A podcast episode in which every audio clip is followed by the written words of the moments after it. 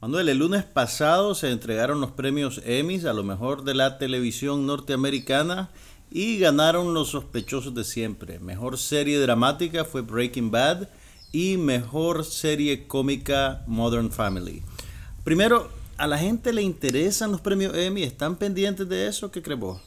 Sí, ahí habría que hacer una diferenciación entre los Emmy de prime time y los Emmy normales. Hay una Nika incluso que en Miami ganó un Emmy eh, regional por su participación en un noticiero de Telemundo hace muy poco, la eh, no recuerdo su nombre ahorita, pero sí. Los Leana Astorga. Leana Astorga, correcto. La Leana que está viviendo en Miami, que es corresponsal de Telemundo. Tiffany Roberts también ganó un Emmy. Un Emmy regional. Creo que sí, y un premio Peabody por una serie de reportajes que hizo sobre unos operativos del FBI que se llamaban Rápido y Furioso. Ah, lo famoso, hace como dos El año pasado creo que fue. Sí, sí, sí. 2012, 2013. Este, los Primetime Emmy son los programas más vistos a nivel nacional en Estados Unidos y ahí sí se mide más o menos que la crema de la crema de la televisión gringa. Podemos decir que hubieron sorpresas eh, en el sentido que no hubieron sorpresas. El año pasado creo que ganó contra todo contra contra toda Pronóstico. Eh, pronóstico. Eh, Breaking Bad no se llevó, no arrasó. Este año sí arrasó. Era, y esta es la última oportunidad que iba a estar. Sí, ya era su última temporada al aire. Entonces se llevaron protagonista, actriz principal, actor principal, serie, director, creo, de reparto. O sea, arrasaron, pues. La gran noticia fue que no se le dio la cantidad de premios que se esperaba a series de streaming a la serie de Netflix House of Cards y Orange is the New Black. De hecho, Orange is the New Black solo se llevó un premio en la categoría de mejor actriz invitada eh, para Uso Aduba, la actriz que interpreta a Crazy Eyes. Y se esperaba que tuviera una mejor, eh, una, mejor noche, digamos. Se esperaba que se llevara el premio de mejor comedia, que era la categoría en la cual estaba inscrita tal vez un desencanto ya con la, con la nueva industria de televisión en, en línea, porque ya no es la novedad, ya no es, ya nadie, nadie piensa que porque son en línea, porque no es una cadena ni es un estudio, entonces hay que verlo como algo, un esfuerzo mayor. Ya los, ya los ven parejos, pues tal vez como la primera vez que entraron las cadenas de cable también a, a competir, HBO entró a competir con, con los networks pero HBO mantuvo la calidad. Otra, no, pero yo no creo que es un problema de calidad porque probablemente la segunda temporada de Orange is the New Black es mucho mejor que la primera, realmente. Eh, parece que la industria está cerrando línea y cuando te digo industria me refiero a la televisión tradicional a través de las grandes cadenas, porque incluso HBO fue castigada, por así decirlo. Eh, se esperaba que True Detective tuviera más premios de los que se llevó, de que fuera considerada seriamente para mejor actor, por ejemplo, tenías a los dos protagonistas nominados en la misma categoría, Matthew McConaughey y Woody Harrelson, y el premio se lo volvió a llevar Brian Cranston, pero...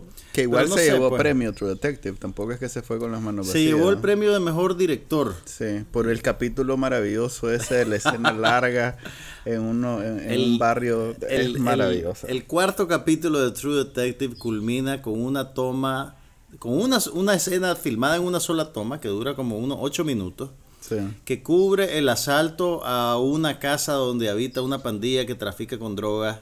Y, la cámara sigue al protagonista durante el asalto y durante su huida alrededor del vecindario e incluye a decenas de actores, carros, eh, Muchas partes moviéndose. Eh, eh, demasiadas partes moviéndose. Es realmente una proeza técnica.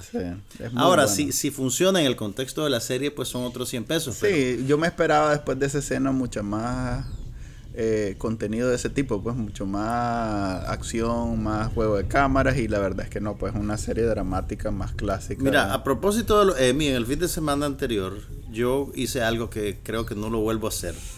y es que en dos días me volé toda la serie de True Detective. Ocho capítulos de una hora. Y bueno, primero vi dos, los dos primeros. Y al día siguiente dije, bueno, voy a ver otros dos. Pero cuando terminé el segundo dije, ah, voy a ver uno más. Cuando terminé el tercero dije, ah, voy a ver uno más. Y cuando me di cuenta ya estaba ahí clavado viendo seis horas de televisión seguida. eh, es un poquito durumante, realmente no, se lo recomiendo. Aunque la serie, la, serie, la serie es muy buena, yo creo que va perdiendo, sí, un poquito de tracción a medida que se acerca el desenlace. Eh, pero bueno, uno de los puntos brillantes, digamos, en el firmamento de la televisión ahorita. Si tienen chance de verla, véanla. Chuck Lorre otra vez se llevó premios con sus actores, uno de Big Bang Theory, el Sheldon famoso, y, una sorpresa, la, mamá de Moms, que son tres generaciones de madres, la mayor que es, ya vieja ganadora de Emmys por... Alison Janey. Alison Janey por West Wing, me acuerdo muy bien, es una de las principales actrices de West Wing. A propósito de Sheldon, vos sabés que hace poco detuvieron la filmación de la serie porque los actores estaban renegociando el contrato. Y eso es un poquito el beso de la muerte. Yo me acuerdo que cuando en Friends pasó algo parecido, a la serie le quedó únicamente un par de un par de años más porque se vuelve demasiado caro como para que siga siendo desde el punto de vista de negocio eh, viable, digamos, para los productores, pues, o que mantengan su nivel de, de, de plusvalía. Pero bueno, así que disfruten Big Bang Theory mientras la tengan. Y bueno, ¿quién más ganó? Ganó Colbert Report otra vez, le, segundo año consecutivo que le gana al Daily Show. Volvió a ganar Julia, Dreyfus, Julia Louis Dreyfus con su papel en VIP, la serie cómica de HBO. Y nada más, Juliana Margulis por Alicia Florrick en The Good Wife es la mejor serie actualmente de drama. Yo sé que vos no la ves, pero... No la veo. Voy a tener que ponerme al día. ¿Cuántas temporadas son? Creo que son cuatro en realidad, ¿no? Cuatro temporadas de 20 capítulos cada muy buenas. O sea, yo diría que cada capítulo de Good Wife es como tres de, de Scandal, que es la que... Qué sacrilegio. Pero bueno, ya tengo planes para el próximo fin de semana. El 11 de agosto se suicidó el actor y comediante Robin Williams en su casa en California. Tenía 62 años y trágicamente se quitó la vida por su propia mano. Eh, yo, pues lo que logramos ver en las redes sociales, yo vi eh, reacciones sin precedentes en cuanto a la cantidad de gente que lamentaba la muerte de Williams y además la gama de edades que habían. Realmente, pues no es de asombrarse tal vez porque el actor tuvo 40 años de carrera y a través de todo ese tiempo le llegó a varias generaciones. Sí, creo que es un fenómeno más de las redes sociales que del personaje. Sí, sin por supuesto, sin minimizar, sin menospreciar, mejor dicho, la carrera de, Robin Williams, que todo el mundo la admira, pero quizás hace 10 años no hubiera tenido el impacto que tuvo ahorita, porque se vuelve viral. Eh, hasta el que no tenía una relación muy cercana con su carrera va a compartir un pensamiento, algo bonito sobre alguien que tiene un recuerdo vago de que le hizo disfrutar una película o sea, que vos crees que esas reacciones tienen que ver no solo con, la fuente, por así decirlo, sino con el impulso de la gente de participar en un fenómeno colectivo. Así es, creo que se convierte, es la palabra viral, mm, eh, y, y, las cosas que son virales a veces no son virales solo por el, el contenido, la razón de ser, o sea, el origen de la viralidad, sino más bien ya el mismo proceso de, de viralidad, pues este en Nicaragua definitivamente no tenía eh, por qué ser tan fuerte el, acontecimiento y pasamos una semana completa llena las, las páginas de Facebook y Twitter de Robin Williams y los canales pusieron programación. Hasta en el cine estaban poniendo un, una edición de clips de su película. Este, nuestro amigo en cinemas puso este, puso una dedicatoria bonita al comienzo de las películas, o sea que fue, creo que mucha gente este, aprovechó el, o más bien las redes sociales por su misma capacidad de, convertirse en un buen, una buena cama para esos fenómenos, este, en este caso fue, fue la muerte de Robin Williams. Ahora, la carrera de Robin Williams, nosotros conocemos las películas más comerciales de él, que son las que se han estrenado en Nicaragua. Pero aparentemente el, su mejor trabajo, por así decirlo, estaba en la comedia en vivo, en el stand-up comedy, que no se traduce a, este mercado y que, es bien difícil de apreciarlo. Lo más cerca que podíamos estar de eso era verlo cuando llegaba a los programas nocturnos como el de Johnny Carson, después David Letterman o Jay Leno, donde lo podías ver eh, improvisando y reaccionando inmediatamente a las cosas que le decían y el borbollón de chistes que dejaba ir, y que es una experiencia muy distinta a, verlo interpretando un papel como en Mrs. Doubtfire, que es una comedia familiar, comercial, que se mueve dentro de parámetros bastante seguros y poco ofensivos. De hecho, siempre que se habla con cómicos que se convierten en actores, eh, siempre los, los entrevistadores y los medios tratan de identificar si es el típico cómico que todo el tiempo es alguien, como le llaman ellos, que está encendido, que está en on, o si es alguien que solo se enciende cuando le toca el papel y, en su vida normal es alguien normal, serio o, no tan efusivo. efusivo, entusiasta, explosivo. Y Williams era el típico, el tipo de cómico que siempre está encendido. Es alguien que siempre estaba eh, buscando el chiste, buscando la situación cómica. Eh, muy, eh, muy hiperactivo. Las mejores entrevistas que he visto yo en Late Night, ya sea de, de, Leno o de Letterman, son las de Robin Williams por mucho. Y probablemente esa efervescencia fue la que hizo que nadie se diera cuenta del el nivel de profundidad de su depresión, que aparentemente al final fue lo que lo llevó a quitarse la vida. Ahora bien, esta es una buena oportunidad para tal vez redescubrir el trabajo de Robin Williams y encontrar películas que se salen tal vez de las, de las referencias que uno tiene. ¿Cuál para vos fue la mejor película que viste de Robin Williams o la que más te gustó? Fíjate que yo eh, más bien me iría por su carrera de stand-up porque yo soy más dado al stand-up, es una de mis aficiones más, más satisfactoria y, me acuerdo que hizo con eh, Billy Crystal y con Whoopi Goldberg una iniciativa de, de ayudar a, indigentes en Estados Unidos y, y, es, y, hacía maratones de comedia donde llegaba gente cómico.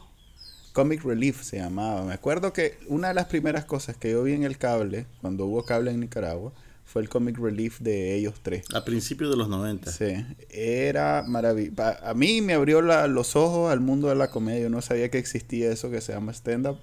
Y fue, y, es quizás lo que yo más disfrutaría de él más que las películas. ¿Se puede encontrar esos shows de Comic Relief en línea? Seguro, son HBO, o sea que me imagino que en algún lado están. Eh, en algún lado los deben haber repartido en VHS en algún momento y entonces ahora están en formato digital. Bueno, a mí me toca recomendarles una película. Busquen una cinta que se llama The Fisher King. Cinta, bueno, ya no es cinta. Busquen un archivo digital que se llama The Fisher King, que es una película que él hizo con Terry Gilliam. Es una película, es un drama fantástico, romántico y uno de los papeles puramente dramáticos de Robin Williams. Eh, comparte cartelera con Jeff Bridges y es una excelente película. Nunca la dieron en el cine en Nicaragua, por cierto. Se estrenó este mes en Managua y en el mundo la película, la tercera película de Expendables, eh, dirigida y manejada por, no dirigida, escrita por Sylvester Stallone. Eh, él es como el principal. Y producida, él es el. Sí, él es el, hombre detrás de la, sí, él es el hombre detrás del proyecto. La tercera, eh, la tercera en la serie y como siempre trae este actores de vieja de una carrera de, de, películas de acción, como la vez pasada que trajo a Schwarzenegger, trajo a Bruce Willis y más los que habían participado en la primera también, Jet Li, eh, Dolph Lundgren. Eh, ok, ya, te perdí el hilo porque es demasiada gente. ¿Por qué esta película tiene tantos actores? Si te fijas, además, no solo tiene ahora la, a la vieja guardia, sino que también reclutaron como a cuatro personajes que son actores jóvenes y que me imagino que la idea es pues que te traigan otro grupo demográfico hacia la taquilla. Pero parece que eso no funcionó porque la película, por lo menos en Estados Unidos, se murió en la taquilla. Sí, la película en Estados Unidos no lleva ni 20 millones de, dólares recaudados. Eh, a nivel global lleva un poco más porque pues tiene bastante público en Latinoamérica, Asia y del Este. Tiene 80, en, en, dos semanas desde su estreno oficial ha recaudado al mundo, incluyendo la taquilla norteamericana, 80 millones de dólares, que para las expectativas que vienen asociadas a este, este proyecto es realmente una cifra muy eh, es una cifra muy baja. ¿Vos crees que esto quiere decir que la, el episodio de piratería que afectó a esta película en particular eh, se ve reflejado en los números de la taquilla? Una semana antes de que la película se estrenara. eh, denunciaron los representantes de la, del estudio que alguien había subido una copia de muy buena calidad al internet y que estaba siendo descargada en diferentes sitios de, compartir archivos. Eh, creo que se, se, bajó un millón de veces o algo así. No, no sé el número, igual... Eh, Ahora, ¿esto prueba que realmente la piratería en línea afecta a la taquilla? Yo el último estudio que vi sobre películas, de hecho, eh, decía que más bien ayudaban a, la, a, promocionar el estreno de las películas, porque generalmente son, son copias eh, de, de menor calidad que la versión cinematográfica. Y además el que la ven y le gusta en la televisión, pues probablemente va a querer vivir la experiencia del cine luego y ya va a ir a una pues a un, a un algo seguro pues porque ya la vio y ya sabe que es buena. Pero ahora falló en los dos en los dos campos. Falló como herramienta promocional y falló como que es algo realmente que podemos eh, atribuir a precisamente a esta teoría como no fue muy descargada porque en efecto hay películas como la del Capitán América Winter Soldier, que tiene más descargas que Expendables, que era nueva, y Winter Soldier pues ya es algo más vieja. O sea que ni en la piratería fue la primer lugar. Pues, Pero ahora, eso puede ser porque la piratería, de, algún, pues, de alguna manera, la, la, publicidad oficial para la película sirve para crear interés en la cinta y hay gente que no la va a ver al cine, pero la descarga influenciado por toda esa publicidad también. Sí, la verdad es que no hay manera de saber a ciencia cierta qué es qué. Eh, lo que sí es cierto es que cada vez tiene menos. menos Se va diluyendo su. el factor novedad, yo creo que le ayudó mucho al principio. Así es, el porque era algo nunca visto, tantos actores. De los 80, había, había una carga de nostalgia bien grande en, esa, en esa producción. Ahora, a pesar de ese fracaso en taquilla, ya se está preparando Expendables 4 y considerando el tamaño del reparto de esta, probablemente en la próxima todos los actores vivientes van a desfilar enfrente de la cámara. pues se rumora que viene Jackie Chan y que viene también eh, Steven Seagal. Dos actores también fuertes en los tiempos de... A Seagal lo trataron de agarrar para la 3, pero no lograron concretar. Parece que estaba pidiendo demasiado dinero. Es que Seagal mantiene una carrera cinematográfica incluso hoy en día, solo que en video solo que en películas directamente a video, eh, pues de bajo presupuesto, eh, con mucho público así en Europa, Asia, esos lugares, Rusia principalmente. También es un activista anti-inmigrante en Estados Unidos, así que... Y amigo personal de Putin. Así que antes de que le den su dinerito a Steven Seagal, recuerden eso. Lo que sí dicen que también viene Pierce Brosnan, aquel que fue 007 eh, Hulk Hogan, el, eh, el deportista, entre comillas. De no sé si es deportista, es un intérprete, el intérprete de lucha libre. De la WWF. Y bueno, Harrison Ford vuelve y se rumora también que The Rock va a aparecer en la cuarta. Ernesto López, mejor conocido como Matute, el percusionista de la cuneta Son Machine, apareció este fin de semana en un video que compartió por YouTube y Facebook, en el cual trata de rescatar a un tigrillo que está vendiendo ilegalmente un hombre en la carretera a Matagalpa. El hombre, en lugar de entregarle el tigrillo, procede a golpear a Matute con él. Probablemente el animal no sobrevivió a esta situación. Matute sí sobrevivió y ha anunciado que va a presentarse a la Procuraduría de Derechos Humanos para montar una denuncia formal en contra de estos traficantes de animales. Este episodio conecta con otra instancia en las cuales personajes públicos hablan a favor de los animales y en contra del maltrato, Manuel. Sí, eh, yo creo que el mes ha sido bastante movido en temas de derechos de animales. Eh, nosotros en Bacanalnica eh, publicamos una foto a comienzos de mes donde aparecían un par de perros montados en un bus y se comenzó a crear la, eh, la, idea o, la historia que eran, el bus iba en movimiento y que los perros estaban amarrados y que iban pues el bus con los pobres perros haciendo equilibrio encima. Los perros estaban en el techo del bus. En el techo del bus, pero pues, el bus se veía detenido, pues entonces... Pero igual nosotros cuando publicamos esas fotos en Bacanal Nica las hacemos con, con una intención de, Compartir no necesariamente quiere decir promover, sí? No, eh, son fotos que nos envían y nosotros tratamos de agregarle algo que, una observación cómica de la escena pero en este caso para nada nos pareció que, era maltrato animal.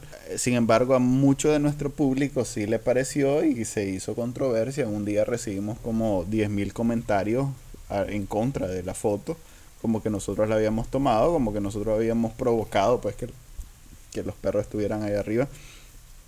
Y coincidió ese día también con una entrevista que hizo el Canal 10 al circo que anda visitando Nicaragua. El circo del payaso Renato. Es correcto, eh, que llegó al Canal 10 con unos animales y entonces eh, en la entrevista la vio Xiomara Blandino, la, una de las personalidades más importantes de Nicaragua en términos de celebridad, y le tomó una foto y la publicó en su Facebook, que es el Facebook personal más eh, popular de Nicaragua, y ya lleva ese comentario con esa foto lleva 1200 comentarios. Pues. Es bastante llamativo que en Nicaragua, donde normalmente nos preocupamos solo por lo más básico y por lo más... Por la sobrevivencia. Sí, por la sobrevivencia, eh, de pronto se convirtió en un tema de, nación, eh, la protección animal, y es algo que inspira, pues, porque tal vez vienen temas un poquito más vienen temas más trascendentales en la discusión y no solo que si podemos o no sobrevivir o que si vamos a guerra o no.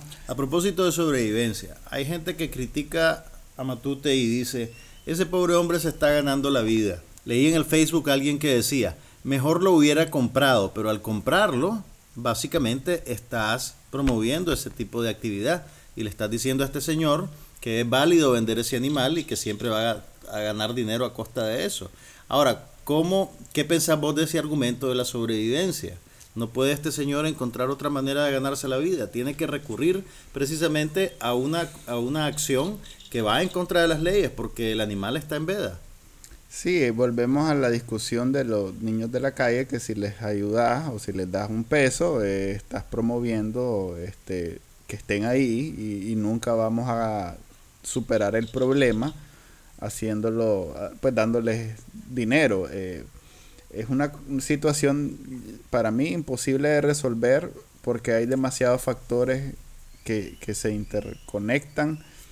Eh, ¿Será que ese señor no tiene otra forma de ganarse la vida? Es probable.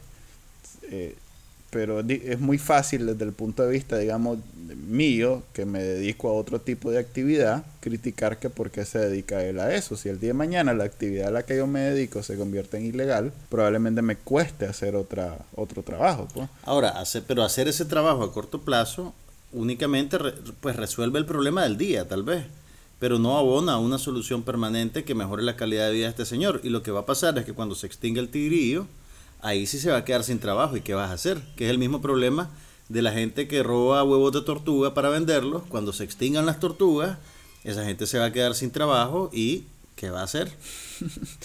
sí, son los problemas grandes que a menos que le pongamos mente como nación, no los vamos a resolver simplemente criticando. Pues. Lo que sí he, visto eh, es ese movimiento en contra del maltrato animal, lo cual está muy bien pero he visto extremos como maten al hombre o quemen vivo al, dueño del, del circo.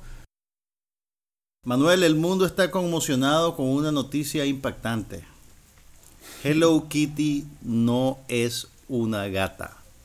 Al menos eso es lo que dice la antropóloga Christine Yao, quien es la curadora de una exposición que se está abriendo en Estados Unidos se va a presentar en el Museo Nacional Americano Japonés de Nueva York y después va a pasar al Museo de Arte Moderno de Los Ángeles. Es una retrospectiva a propósito de los 40 años de existencia de este personaje creado por una compañía japonesa llamada Sanrio. Pues bien, la señora antropóloga dice que Hello Kitty es una niña que vive en las afueras de Londres y que tan no es gata que tiene de mascota a una gata de verdad.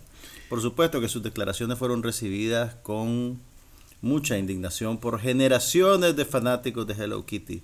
¿Dónde te posicionas vos, Manuel, que tenés gatos en la vida real y sabes cómo es un gato? ¿Es Hello Kitty una gata o una niña? Pues la, noticia fue eh, un, un descubrimiento, que no sé si llamarlo descubrimiento, del del personaje original que fue pensado como una niña, pero que cuando lo dibujaron evidentemente es un gato. Es una niña con cabeza de gato. Así es. De la misma manera que Mickey Mouse es un ratón o que Pluto es un perro, lo cual ahí incluso esa es una controversia mucho más llamativa. El ratón es dueño de un perro. No, no ya, ya, ya te fuiste más complejo. Además el ratón es gigante porque es más grande que el perro. Imagínate, ya ahí todavía, yo más bien iba por el camino de cuál es la diferencia entre Tribilín, Goofy, en inglés, y Pluto. Los dos son perros. Los dos son perros, pero Goofy tiene la personalidad de un ser humano. Y habla y camina en dos patas. Exactamente, como que se arrepintieron después de crear a Goofy o Pluto, no sé cuál fue primero, supongo que Pluto, y no quisieron eh, descartar el, perro como un personaje de la misma manera que el pato y el ratón. Hay, algo realmente escandaloso y es que al pato Donald no le pusieron pantalones. ¿Qué es eso? es de una época un poco más abierta de mente, ¿no? Los hippies y las drogas y todo eso, entonces... Bueno, tiene, tienen que estar... Eh, tenemos que estar claros de lo siguiente. Estos son personajes fantásticos y realmente pues y lo que de lo que estamos hablando es de una representación, no estamos hablando ni de un gato de verdad, ni de una niña de verdad y en la imaginación y en el papel pues todo se vale, así que si Hello Kitty es para usted un gato, así es, es un gato. Si es una niña, bueno, es una niña y todos podemos seguir viviendo juntos. Eso es, como que un doctor ahora diga que los tres dedos del ser humano, que son el clásico en las caricaturas, siempre todo ser humano tiene tres dedos, otro personaje tiene tres dedos en vez de... No son cuatro. Son cuatro, son, tres y el pulgar. Sí, a eso me refiero con tres. Que el pulgar y tres en vez de cuatro. El pulgar es dedo también, Manuel. Vamos a hacer un comunicado. Exactamente. Entonces, eh, eh, que venga un doctor ahora a decir que en vez de cuatro, en vez de cinco, son cuatro, todo el mundo sabe y no por eso dejan de ser ser humano. Estamos en el plano de la ficción, así que, y en la ficción, pues todo se vale, así que no se lo tomen tan a pecho. Ok, esta semana en Bacanalink hicimos la investigación de cuánto puede costar un árbol de la vida, esas, esos adornos eh, metálicos que han proliferado en Managua, que hay miles ya. No hay miles. Hay cientos. No hay miles, hay como 50. Y Pero acaban de encargar otros Acaban de encargar otros 50, o sea, ahí, van a haber 100. Crecen como hongos hicimos la investigación en Bacanalnica y descubrimos que, eh, según versiones, eh, ese árbol, cada árbol de la vida cuesta 20 mil dólares. Aunque también hay gente que dice que cada árbol de la vida cuesta 70 mil. Si quieren saber nuestras fuentes, pues ahí están en Bacanalnica. Y a eso le tendrías que agregar el consumo de energía y el gasto de seguridad porque cada cierto número de árboles tienen un vigilante asignado para que, pues no sé, para que cuiden al árbol. Que no se lo roben en, es, que el, metal eh, es en Nicaragua, o sea, se roban los cables y las tapas de los manjoles. o sea que en realidad sí hay que cuidar ese metal. Pues. Ok, el, yo creo que el, problema de los árboles de la vida, independientemente de lo que uno considere estéticamente sobre ellos, si te gustan o no, si tendría uno o no, es básicamente la falta de transparencia. Si supiéramos real, si supiéramos, primero es un, es un monumento, digamos, es un elemento ornamental que está en un espacio público. Y esas cosas suelen decidirse por un comité en las alcaldías que implica a todos los concejales, eh, se, hace como un concurso para escoger qué poner. Y hay procesos en los cuales el costo de esta obra figura dentro de los presupuestos y todo el mundo sabe cuánto se está gastando en este tipo de cosas. Pero en este caso, por la particularidad de la manera en que se manejan estas cosas en Nicaragua, nadie sabe realmente cuánto cuesta, nadie sabe quién decidió qué hacer con ese diseño, por qué hacerlo ¿Por qué ponerlo ahí? Y de hecho, bueno, porque no solo por qué ponerlo ahí, por qué multiplicarlo tanto por toda la ciudad.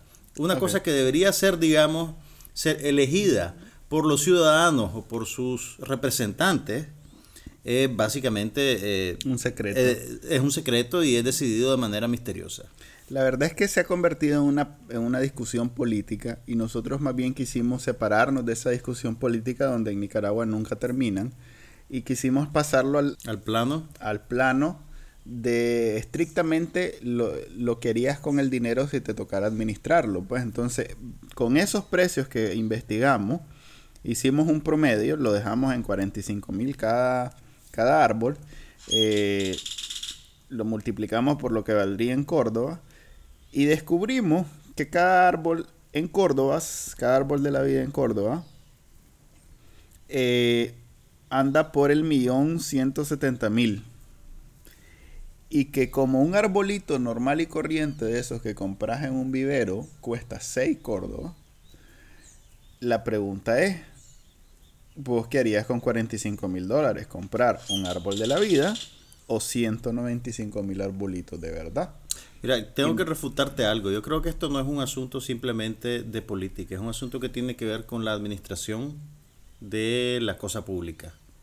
Precisamente, pero ese es el planteamiento que hacemos si vos tuvieras ese dinero para administrarlo, eh, ¿qué harías con ese dinero? ¿Sabes qué sería bueno hacer con ese dinero? El Cornelio Hoffman ha sugerido en, diferentes foros, en escritos, en redes sociales, que en Nicaragua los terrenos que están en, alrededor de los escombros de Managua deberían convertirse en un parque.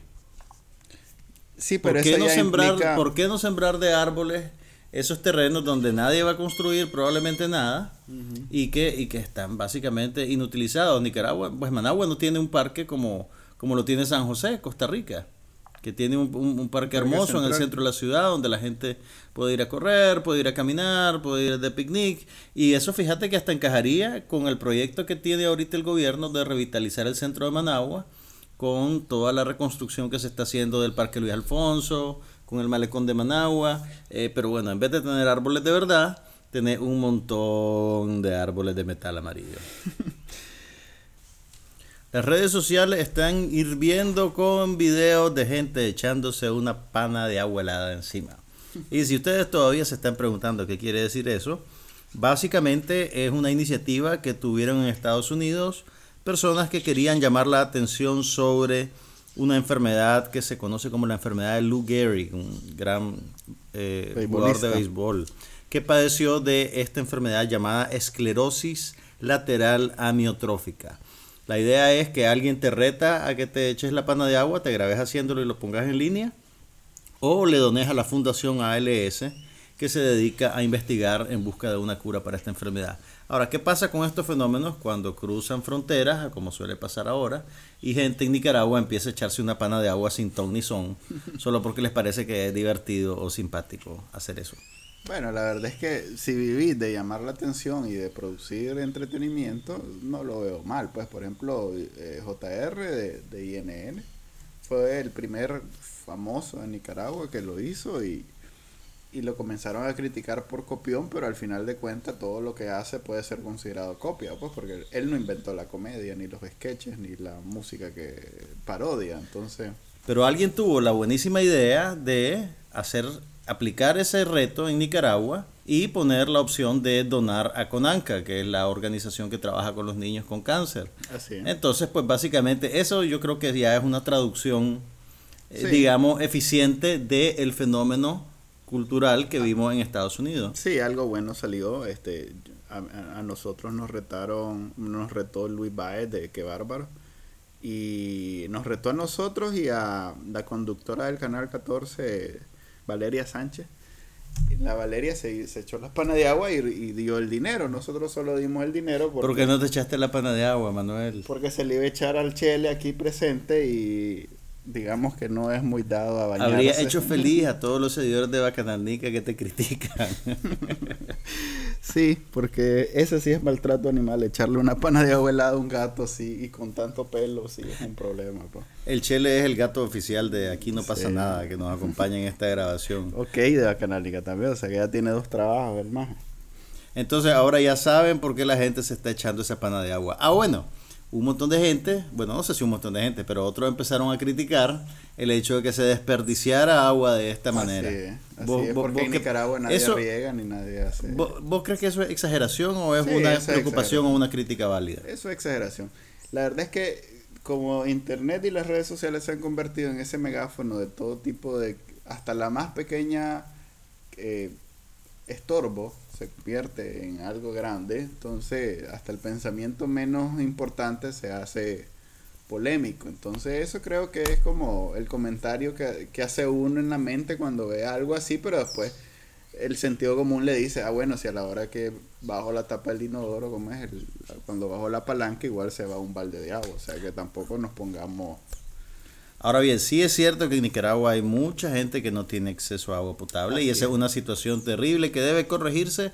Sin embargo, yo creo que la cantidad, probablemente la cantidad de agua que se está desperdiciando con los nicas que hacen este desafío es mínima en comparación a lo que se desperdicia todos los días. Hay gente que riega el uso cotidiano. en Nicaragua todavía regamos el adoquín. Hay gente que riega el solar para que no levante polvo. Así por así decirlo. Así que, que, que alguien se eche un balde de agua que de todos modos toda esa energía hay que dirigirla en, otra dirección. Ahora bien, conozco un NICA que, que sí donó a la, a, la, a la asociación, lo que normalmente... A la ALS en Estados Unidos. Así es, conozco dos NICAs, de hecho. Xiomara lo hizo cuando la retó la, la Natacha, con el nombre difícil, que no le entiendo muy bien cómo se escribe.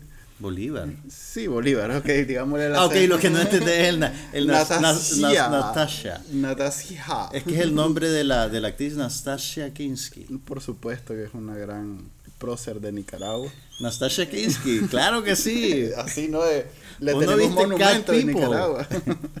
Pero bueno, eh, lo que sí es válido, este, retó a, a un montón de gente que no conocemos. Claro, ella vive en otro país eh, literalmente en Estados Unidos, y retó entre las personas a Xiomara y Xiomara no, no se echó nada, simplemente donó a la asociación.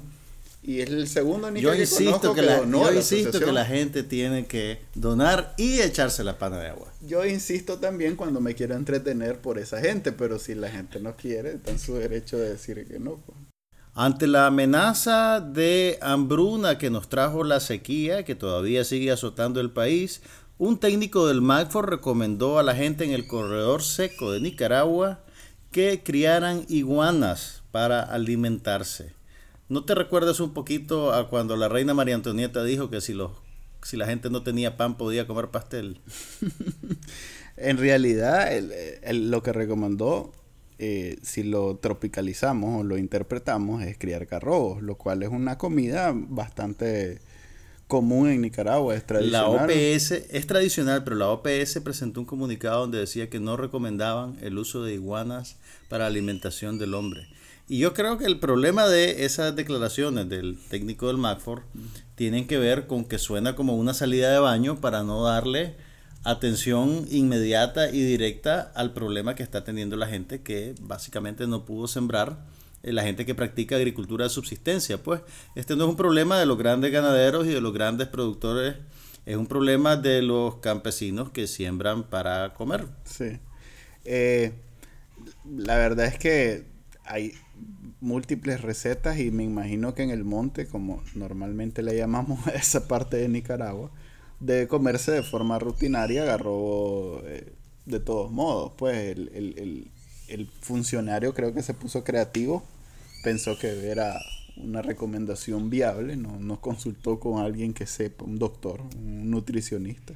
Y suena, suena un poquito como grasejada, pues realmente. No, y no sé qué no creo que haya sido con mala intención. Ahora, no, no sé además cuánto tiempo toma hacer, empezar a criar iguanas y esperar a que tengan el tamaño apropiado para comérselas, pues si, te la, si es que te las vas a comer. Sí, eh, hace poco nos mandaron una foto y nosotros la publicamos de iba un maje una moto con una una piña de iguanas colgando que la, suponemos que la iba a cocinar pues no, o las iba a vender pues sí, pues para cocinarse también, pues no es como que vas a hacer un, par de zapatos de una iguana o algo así de una iguana, pues para comer que se... Ahora, vos sabes que la iguana es una mascota también, hay países donde la usan como mascota. Quizás más interesante sería la diferencia entre iguana y garrobo, porque lo que nos comemos nosotros son los garrobos. ¿Y quién se come las iguanas? Esa es mi pregunta, o sea, yo, hacía que, yo decía que eran lo mismo. Pero vos me estás aclarando que un iguana, y garrobo pues yo entiendo, tal vez deberíamos de llamar a Fabio Buitrago porque yo creo que son dos especies diferentes. Sí, porque no, entiendo realmente la diferencia. Para mí, garrobo, el pinol de garrobo, ¿cómo es que le llaman a las...? Pero el garrobo es más chiquito, la iguana es más grande. Depende de los garrobos, porque en la casa viven unos garrobos en el cielo raso que que lo obligaron a cambiar el techo a mi suegro, pues, por ejemplo. Bueno, si, si, si tomamos en serio al funcionario del MacFord, vamos a tomar en serio al funcionario del MacFord. Sí que deberíamos, porque es un funcionario. Criar iguanas probablemente no sea una solución de corto plazo tampoco para la gente que está en el corredor seco afectada por la sequía. Probablemente. Lo, que sí estamos seguros es que las vacas y los pollos están muy felices con esa nueva medida. Si es que no se han muerto de hambre, Manuel. bueno, ese es el problema, que se están muriendo de hambre. Deberíamos ocupar el lago para riego y... Y, no, para el canal interoceánico. Es que todavía no hay canal y de todos modos. ¿Querés abrir la caja de Pandora del canal? No quiero Este mes también se, caracteriza por eh, los anuncios de las nuevas de los nuevos dispositivos eh, móviles que saldrán en septiembre, a comienzos de septiembre. Justo tiempo para la temporada navideña. Sí, Muy, muy casual, nada, nada planeado. Eh, el, el, el, anuncio más grande y que todo el mundo espera, por lo menos en el mundo occidental, específicamente Estados Unidos, es el anuncio del iPhone 6 que va a tener eh, muchas novedades en comparación con el iPhone 5. La más llamativa de todas es el tamaño de la pantalla, que por fin el iPhone va a ser del tamaño de eh, los teléfonos Android más comunes, de 4 pulgadas y de 5 pulgadas. Pero van a haber varios tamaños, ¿no? Sí, van a haber un par de tamaños. Va a cambiar el jack, como se le llama. El conector. El conector de los audífonos y van a usar un audífono propietario. No te creo. Sí, o sea que Eso es para sacarle más plata a la gente, porque no vas a poder usar el mismo. La excusa es que es por ellos vienen con una estrategia más eh, de, de, incorporar la tecnología a la salud y al estilo de vida de la gente. Entonces quieren usar un cable que además de transmitir el sonido, eh, pueda, tenga sensores y pueda leer cosas en tu cuerpo. Mira, de alguna manera, o sea, yo es un problema para el consumidor porque te cierra completamente las posibilidades de comprar audífonos de otras marcas. Sin embargo, está justificado ingenierilmente porque me imagino que eso les permite también alterar el tamaño del teléfono, que es la razón por la cual cambiaron el conector previo que tenían, que lo habían usado desde que lanzaron el primer teléfono al que ahora llaman Thunderbolt, que es un conector mucho más pequeño y más plano. Entonces, pues, pueden usar eso de, de, de, excusa también. Tal vez algo de diseño del teléfono para hacerlo más delgado. Además que tienen una posición bastante cómoda de ser los únicos en un mercado que ellos mismos inventaron. Ellos están acostumbrados a operar de esa manera, pues no, realmente. No tienen ningún problema con eh, su público o sus clientes, no sé cómo llamarles, que no sea esclavo, sus devotos, sus devotos, eh, aceptan eso y más. Pues, Vivimos en el jardín enmurallado de Steve Jobs. Así es. Y no, no, no, se van a cambiar solo porque les obliguen a cambiar, a, comprar todo nuevo cuando compren un nuevo iPhone. Pues están acostumbrados a gastar más solo por la marca. Eh, y por la conveniencia de uso, señor Android. Me imagino. Ahora bien, el Samsung que va a competir con el iPhone 6 porque todos sabemos que iPhone, perdón, que Samsung lo primero que hace cuando planifica un nuevo modelo es ver qué ha hecho iPhone o qué ha hecho Apple. Eh, que va a competir se llama Galaxy Alpha y tiene muchas características similares al iPhone 6.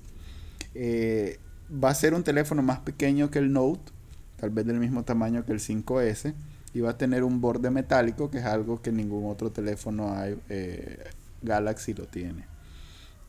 Lo, que lo, lo, lo único o, lo que te decía es que hay, eh, Samsung tiene el problema de que su, sus ventas han bajado dramáticamente en los últimos dos años. Porque hay otros fabricantes de teléfonos Android que han elevado la parada, específicamente Motorola, LG acaba de sacar un muy buen teléfono, HTC también.